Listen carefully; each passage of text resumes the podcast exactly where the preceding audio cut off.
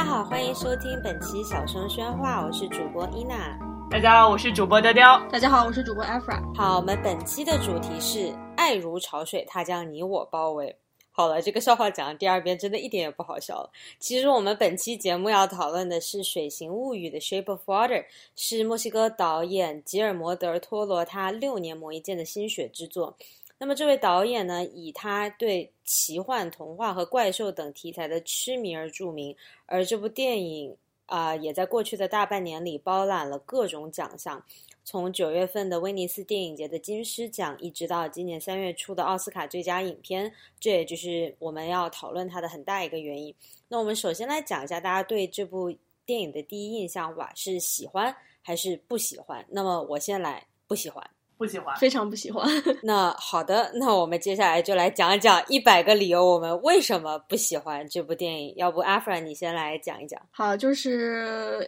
因因因为因为我是我我大约就是从小学开始，我就每年关注。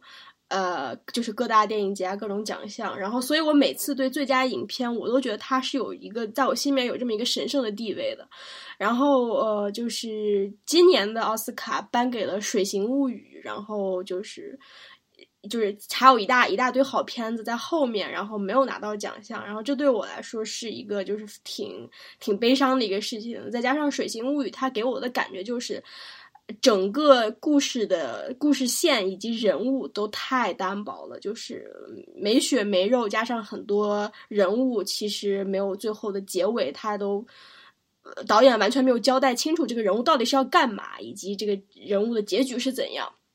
然后再加上我觉得，呃，托罗这个导演，因为他可能是这次要冲奥，野心比较大，所以他就试图把一部电影。把这部电影，他试图把各种元素都揉进去，然后就导致它有变成一个四不像，就是它既不像一个冷战片，也不像一个爱情片，也不像是谍战片，也不像是怪兽片，然后也不像是这种 LGBTQ 片。所以我就觉得，最后我觉得有点导演就是因为野心过大，他一口想吃成一个胖子，所以他反而起到这种相反的效果。导演已经 是一个。导演导导演现在并不是世界上最瘦的人。就是首先我们简单概括一下《水星物语》的它这个情节，就是以下是剧透，如果大家没有看过就不要继续往下听了。那么《水星物语》它情节真的是非常非常简单，用一句话来概括，就是一位哑女清洁工与实验室的愚人相爱，经历种种磨难之后，哑女救出愚人并成功的逃脱追捕，他们幸福的生活在了一起。然后。就是整个观影过程中呢，基本上就是你看见一个人物出场，就知道他接下来要干什么；看见一个场景，就会知道接下来要发生什么。那稍微补充一点点背景，就是我当时是和啊雕雕当时睡着了没有看，我和我们的另外的主播 Izzy 还有我们的朋友 Daniel 是一起在 Izzy 家看的。然后呢，观影的整个过程中，我一直希望着，因为大家当在观影当时的这个。时间段已，他已经在各大影院上映过很多次了，所以呢，我们当时也都知道他拿到了各种各样的提名，对他都有非常高的期待。那整个观影过程中，我一直在等待一个情节来告诉我，嗯，对了，这就是一个最佳影片该有的样子，这是一个让我惊艳到的点，或者是我觉得说，哎呀，天呐，这个爱情故事太感人了，我要落泪了这样一个点，但是完完全全是没有的，就是整个过程中，我觉得。不仅是故事情节的单薄，还有就是各种人物的性格都非常单薄。比如说这个男主角这个鱼人，就是我们所说的 Grinding Nemo 这个 Nemo，他整个精神状态都是非常接近，就是有点像牲畜一样。就是你给给他正向的引导，他就往 positive 的方向发展；你给他负面的引导，他就往负面的方向发展。就是尤其是吃猫那个地方，当时把 Izzy 家的猫猫都吓坏了。就是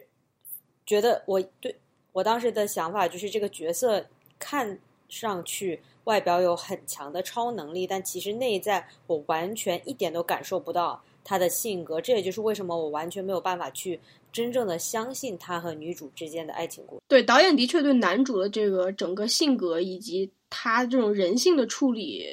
就是做的非常不妥，因为就是从始至终我知道，就是这个男主就是这个人鱼，他是有很多神迹的，他是比如这个亚马逊的神灵啊，然后他是有一些超能力的，呃，但是我我我我并不觉得这就是女主需要爱上他的理由，就是到现在导演没有交代清楚的，就是女主为什么会爱上他，就是难道是女主她 OK，她是一个残疾人，她是一个呃，她她她不会讲话，那么她是一个边缘化的人物，那么就边缘化的人物，他就一定要爱上另外一个边缘人嘛？就是这这就是他们的宿命嘛？还是导演就是刻意的就给女主安排这么一个呃？非常规的这么一个故事线，所以我觉得，就导演其实他没有讲清楚为什么女主会爱上人鱼，除了人鱼也非常边缘以外。对，我觉得这让我想到，就是有个词叫方便主义，它就是非常的方便，它非常的俗套，就是因为哎呀，那两个边缘人物嘛，对吧？就是也倒是导演也没有探讨说更深层次的，他们为什么是。被压迫的这种边缘人物，而是直接说哦，那你把一个边缘人物跟一个边缘人物放在一起，那肯定哇，碰撞出了爱情的火花。就感觉非常的空洞，非常的俗套。对，没错，我就想起《南方公园》有一集，呃，就是 South Park 他们那个小学转转进来一个黑人女生，然后当时 Eric 就特别激动的把就是 Token 就是南方公园小学里面另外一个黑人男生，然后就就就推向那个黑人女生，就哎，你看，你看，你你另外一个黑人女生也来了，那么你们两个肯定是一对儿。我就觉得有点有点这种感觉，就是陀螺就会觉得哦。呃，既然都是边缘人了，又在一起了，这种感觉。对，就是你有没有考虑过边缘人物的感觉啊？就是 对，对你有没有考虑到鱼的感觉？呃，刚刚开我我们我们不但是一起看的那个电影嘛，然后也是一起看奥斯卡颁奖礼，就是当时呃颁奖的时候就发现是是，然后我们所有人的钱都放在那个三块广告牌上。或者至少心里面大家都希望是三广告牌，但是看到水星无疑已经薅了那么多奖，心里面也知道八九不离十了，但心中还是希望就是要么是上三个广告牌，要么是甚至是 Get Out，都逃出绝命镇都会更好一点。但是就是再然后然后就是水星物语，然后当时一片一片哀嚎，就是你你你你说你跟一个鱼 mating，它它它真的你能 mating 出花吗？对吧？对，所以所以其实是一个是一个是一个是一个我觉得。非常就是我同意你们说的这个非常是老套的电影，但是就是我一直在想，然后我我然后包括我发现有一个问题，就是你只要在呃这种奥斯卡拿奖电影，然后国内很多人是没有办法理解他为什么拿了奖，因为我也没有办法理解他拿了奖，说奥奥斯卡又又政治正确了。就是《水晶物语》这个电影，就是相比于很多有就特别明显什么性别啊、种族叙事的电影，它虽然有这种很标签化的性别叙事，但是它更多的是就是一个。是非常传统的讲述弱者的故事，就是像我们小学的时候看的那个高中必读书目里面，什么巴黎圣母院，然后或者是雾都孤儿，就这种一个极其传统的一个一个一个古典一个很古典的文学叙事。但是因为在现在这个社会里面，这个非常古典的文学叙事已经被我们解构了，所以说如果你再用这个叙事去去去在一个已经已经解构了这种叙事的。呃，当代文化里面去去去去讲这样的一个就是水淹阿凡达的这么一个浪漫爱情故事，就是我很就是你要要能理解很多人，就是我觉得我非常的明白为什么这么多人不买这个账。但是就特别是就是这种，无论是在国内，国内现在大家所有人都非常的呼唤积雪，就是我我非常希望自己感觉就是明天跟他就是我会是 next big thing。然后如果要是在美国的话，所有的年轻人都希望有 empowerment。所以说，在这种所有人都希望把自己觉觉得自己非常非常厉害之下，这种这种非常老套的爱情故事，反而显得就特别特别的不合时宜。因为就这么朝气蓬勃的这么一代人，就没有人会像电影里面的女主和她的朋友一样，就非常宿命的接受了我就是一个非常命苦的人，然后说我这个命苦把这个心态作为大前提。但是如果你不把这个心态作为大前提的话，你看这个电影是不可能有一点点代入感的。你看到就是一个我看到了一个高中生必读书籍。对我我我觉得就是这个这个电影就是你你你说到就是现在的这种当代叙事，就是你在看就尤其是关于边缘人群的当代叙事的时候，你会发现他们最后的结局是参与到了主流，而不是像女主一样就真的是跟着鱼就就就归归回大海了。我觉得这是一个这个结局就让人觉得有一点点呃。有让人觉得有一点点就是没有没有准备好，反正总之对于我来说是没有准备好，因为我其实不太敢想，就是 女主真的跟人鱼走了之后，她该怎么生活，然后她该怎么就是就是做一个正常人。对啊，对啊，对啊，不敢想这样那种。对对对，它就是一个童话故事嘛，它就是让你就不就就没让你想，它就是一个呃一个一个一个一个王子和公主幸福的生活在了一起。对我就像刚刚你说的，就是现在的这个叙事里面，他会要求弱者，就是现在现在卖座的电影里面会要求弱者去，就是首先第一不能接受自己命苦，对，然后第二第二要去。无论是从戏谑的手法也好，无论是就是呃拿起拳头拿起刀也好，去解构这种呃所谓的压迫他的主流叙事，嗯，就是大家现在观众可能更乐于看到的是这个，而不是说就是我们两颗我们我们就是这种祥林嫂一样非常孤独可怜的人。然后在这种无助，就是无边的一生的无助里面，突然看到了一束光，然后我就去追这一束光，然后我和王子就幸福的生活在一起了。That's the only interesting thing about my entire life. 对，and I'm all set. 对，and I'm all set. 对我，我突然想起来，就是跟这部电影设定比较相似的一部电影，叫做《隐藏人物》。这个隐藏人物也讲的就是美国冷战时期，然后这三个黑人女性，然后她们有参加一些就是关于政府航天的一些工作，然后她们也在一个类似的这样一个军事基地里面去工作，然后身边也是一大群这种白人直男。然后这三个女性，她们所表现出来的东西就是我要争取我应该得到的一些利益，我要。争取我在这个地方的地位，我要争取我，比如说我要去厕所的权利，甚至是我和你共事的权利，甚至是我和你共处一个空间的权利。就是我，我，我，我是一个非常理直气壮是去争取。但是我觉得《水形物语》里面女主她反而是。OK，我对你们整个这个 institution 我没有兴趣，我只是想带走我爱的人。我虽然是一个颠覆者，我虽然做了很多勇敢的事情，但是就是你你们在玩什么，我其实我根本就不管。我我只不过只只想带走一个，就是我我认为跟我有有 connection 的这么一个人，或者这么一个一个一个一个一个怪物也好。对对对，但是就是你如果就是一个真正的被压迫的人是没有办法 resonate with。就是像像那个隐藏人物 Hidden Figure 里面的这种，因为 Hidden Figure 里面这几个女性都是，呃，他们在在就是都是都是非常优秀的数学家，所以他们是有在他们自己是背后开着挂的。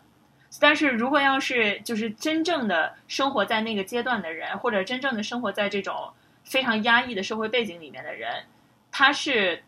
就是你去你去寄希望他们能够有一个。不认命的这么的一个生活状态，就然后他们自己给自己赋权，给自己呃创造这么一个话语体系，这都这些话语体系都是最近的事情。就是反而就是人类纵观人类历史，能有这么多什么呃巫毒孤儿也好，呃那个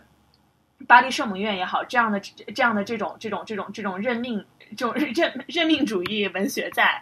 然后包就是这个这个，我觉得也是也是非常 make sense 的。对，还有一点就是我一直很想。就是这个电影其实非常多的 remind，就是非常多的让我想起了巴黎圣母院。对，因为就是它在视觉上剥夺掉一切你觉得让你觉得非常舒服的元素，就是把你视觉上觉得美的东西全部都拿掉，但是让你在没有那么没有办法那么轻易的感觉到美的情况下，反强行的要求你去感受到一种更深刻的人性的美，或者就是让你在一个非常，就是包括就是它对于美，就是对于。视觉上对于你认美学认知的挑战也好，就是首先给你搞这么一个凉凉的、黏黏的男主，然后给你找给你一个这样看起来并不是非常美的女主，然后然后把就是现在流行文化里面最崇拜的这种复古的、非常我们认为好看的这个色系，给它打进反派里面。然后让这种让一个反派是一个美国零零七的传统意义上就开着卡迪拉克，你就一定会很喜欢的这么一个角色，然后把好的东西全部都扫到反派那边去，然后强行的把强行的把你传统意义上觉得不美的东西，就是放到放到放到主角的这个叙事里面，给他放在一个阴森潮湿的蓝茵茵的这么一个环境里，然后让你去感觉到它是美好的，它是纯粹的，它是善良的，它是让你的心尖颤了一下的那种。但是我觉得，就像就像就是，如果他真的是做到的，让我心尖颤了那么一下，我觉得这个电影就完美了。但是我的心尖没有颤一下，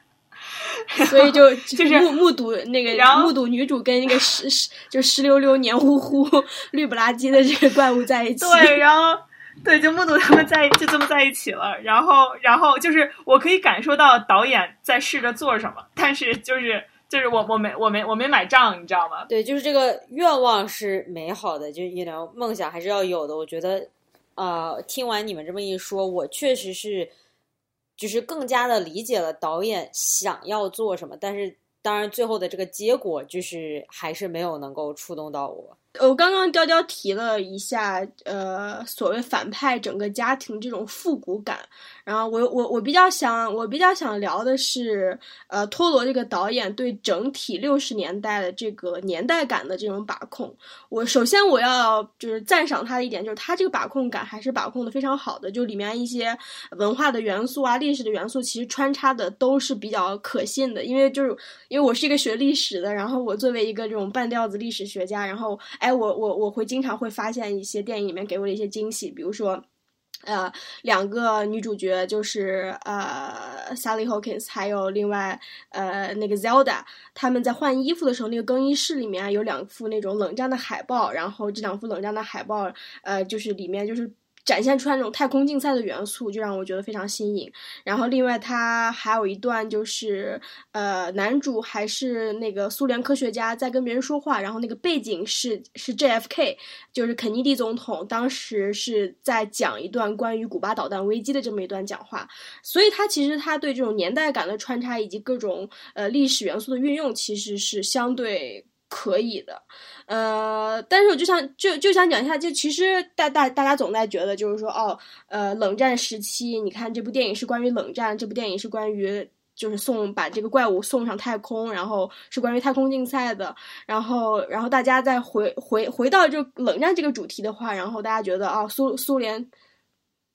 因为因为因为这个怪物是要。它不是在陆地上，在水里面都可以呼吸嘛？所以美国美国那边就认为，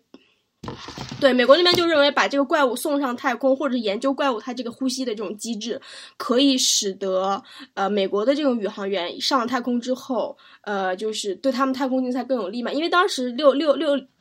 六十年代初的时候，苏联是刚刚送了第一位人类上太空，这对美国来说是一个巨大的冲击。就即使是我，你看我们现在二零一八年，我们现在回看当时九十年代、八十年代末、九十年代初结束的冷战，我们会觉得啊，苏联被美国打得好惨，然后苏联就输得一塌糊涂啊，输的最后连连鞋都没有了，这样子就整个整个垮掉。但是其实你你你仔细想想，你回到六十年代的时候，其实美国来说，整个国家蔓延了一种。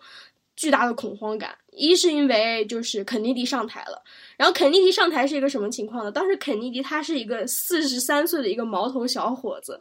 然后他之前的总统是艾森豪威尔，艾森豪威尔是当时美国就选出来的年纪最大的，而且是经历过二战的一个大将军，一个非常强硬的这么一个大将军的人物，所以大家都就是非常直觉的就觉得肯尼迪无法处理好跟苏联的冷战关系，大家都会觉得就觉得肯尼迪他就是 hold 不住整个情况。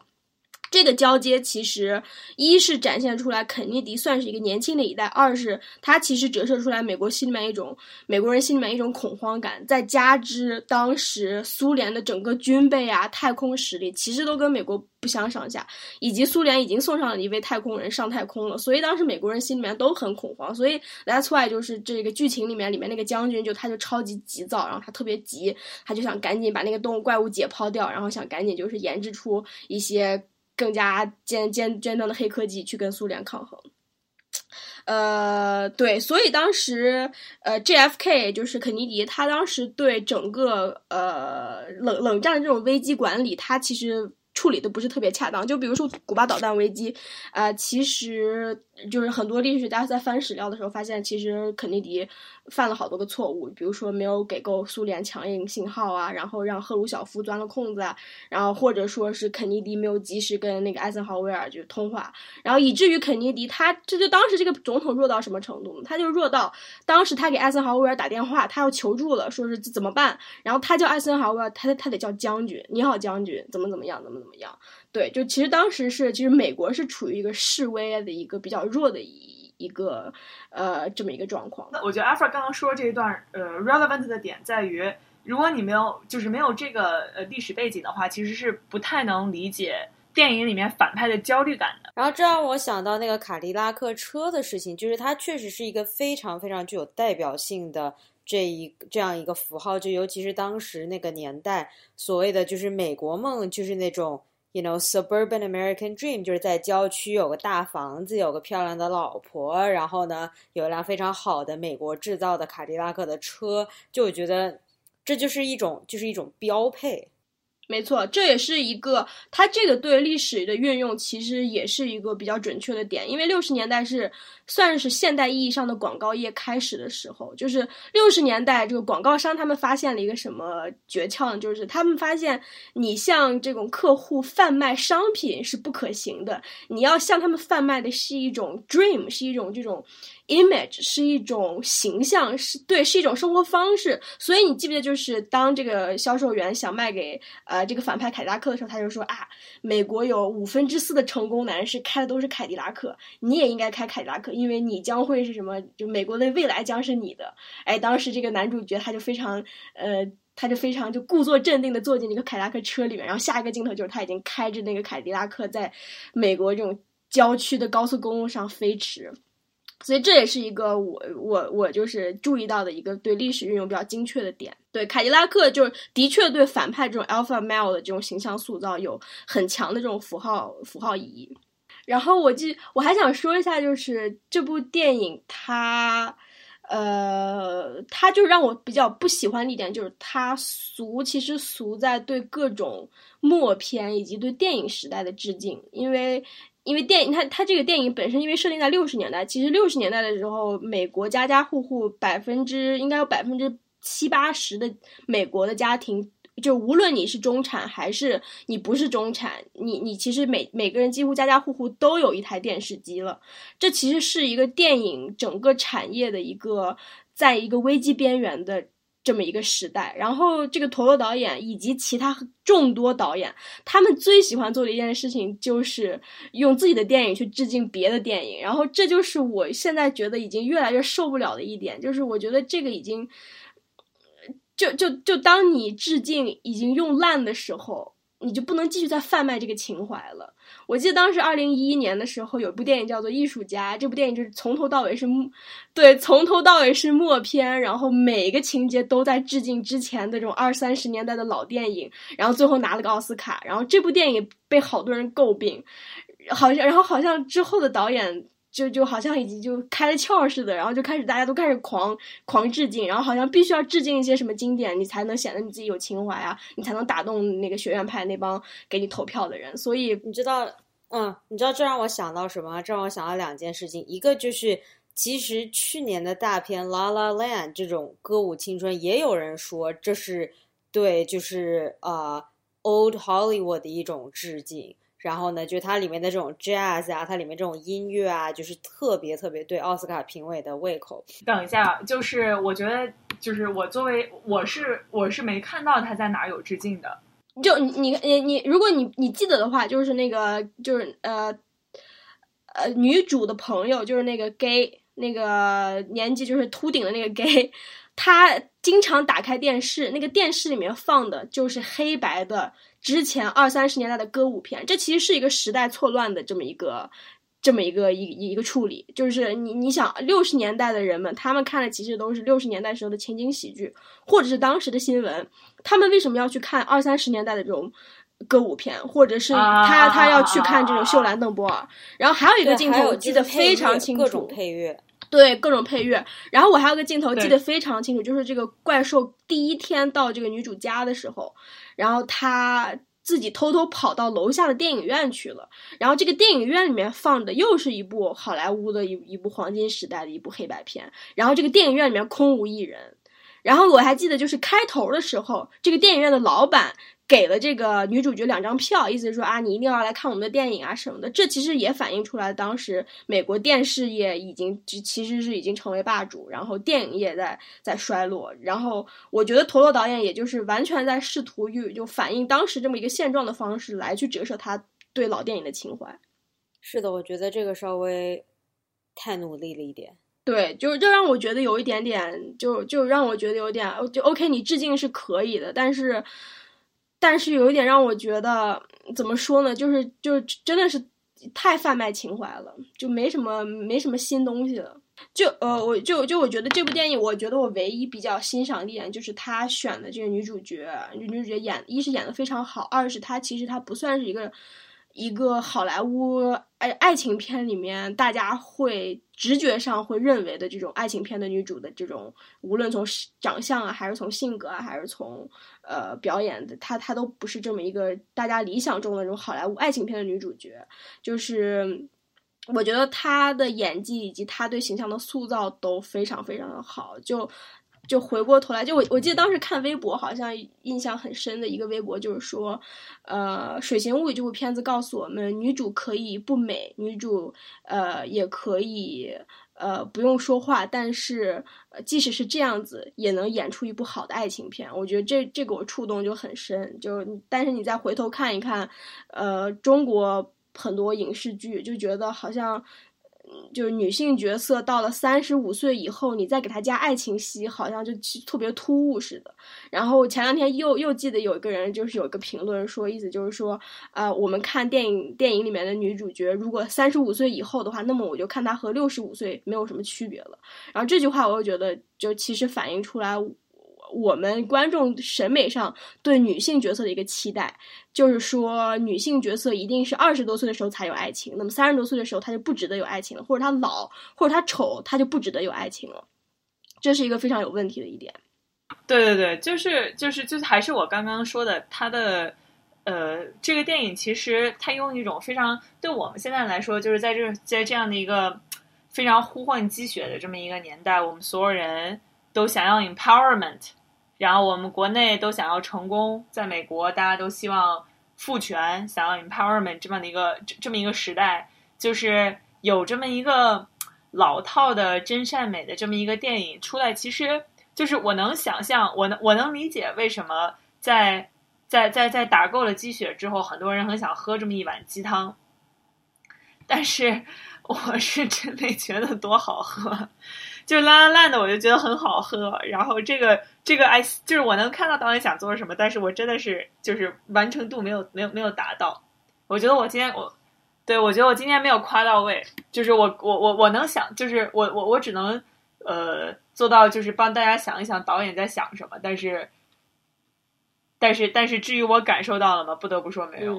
对，真心我觉得能夸的就是。就是女主角选的非常好，以及女主角这个形象塑造的非常好，她就真的，并且女主角的演技真的是非常对，非常爆表。女主角演技非常爆表，就是全全片她完全用眼神加上手势就演出了一个呃非常生动的一个角色。对，但是你有没有觉得，就是除了女主以外，所有的角色都能用一句话概括？对对，真的真的是，就是就是。就比如说，而且有的角色你用一句话概括完了之后，还要加一句“请问他在这儿干什么？”没错，没错，就 那个苏联间谍来了，请问你是来做什么的？对，包括他那个呃黑姐姐同事，就是那种上一秒还在跟他说“不行，你不能这么做，我是有原则的人，我不会让你从这儿过去的”，然后呢，大概两秒钟不到就就开始，本来是推着那个车，然后就开始拉着那个车跑，说：“来来来，我们赶紧去救人吧。”就是。请问发生了什么？对，没错，我还记得有一个特别特别奇怪的情节，就是他那个女主角的那个 gay 朋友，然后他当时好像是在卖他自己的画儿，对吧？然后他三番五次去找一个 boss，然后去去卖自己的画，然后那个 boss 就就把他。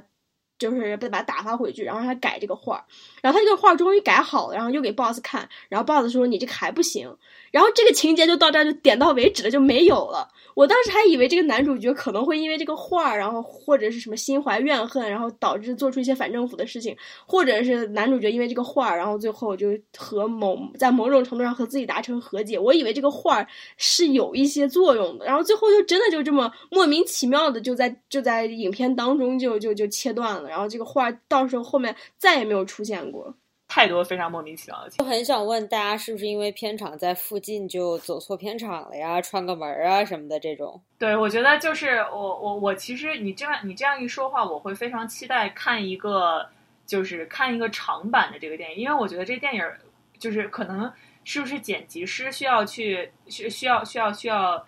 呃剪鸡腿儿。